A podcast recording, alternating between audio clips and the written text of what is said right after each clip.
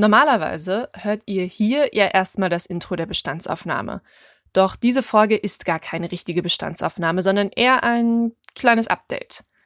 Das Gute vorweg. Die Bestandsaufnahme hört nicht auf. Vielmehr gibt's hier erstmal eine kurze, klitzekleine Verschnaufpause. Ihr habt es vielleicht am neuen Veröffentlichungsrhythmus schon gemerkt, wenn die Folgen immer aufwendiger werden, dann braucht es als Ein-Frau-Betrieb natürlich auch sehr viel mehr Zeit für die Recherche und die Produktion.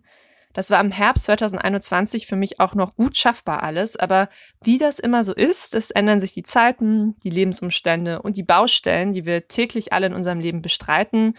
Und ich mach's kurz.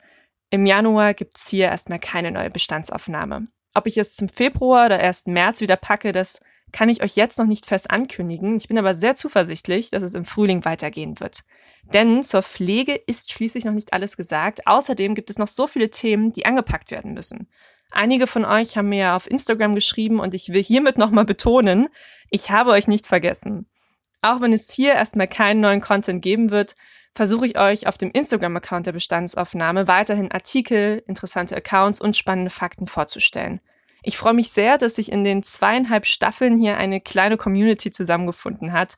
Kommentiert gern fleißig weiter, schreibt über Instagram eure Themenwünsche oder euer Feedback gern auch per Direktnachricht und bewertet auch diesen Podcast beim Streamingdienst eurer Wahl.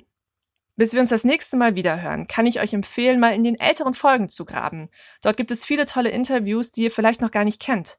Zum Beispiel mit dem YouTuber Henius Buchleben oder der Fair Fashion Fotografin Lena oder das Interview mit Lotte und Finn vom Sitzstreik Podcast. Es lohnt sich mal zurückzuscrollen, auch bei Instagram. Ich freue mich, wenn ich euch wieder zu einer neuen Bestandsaufnahme hier begrüßen kann und bis dahin passt auf euch auf.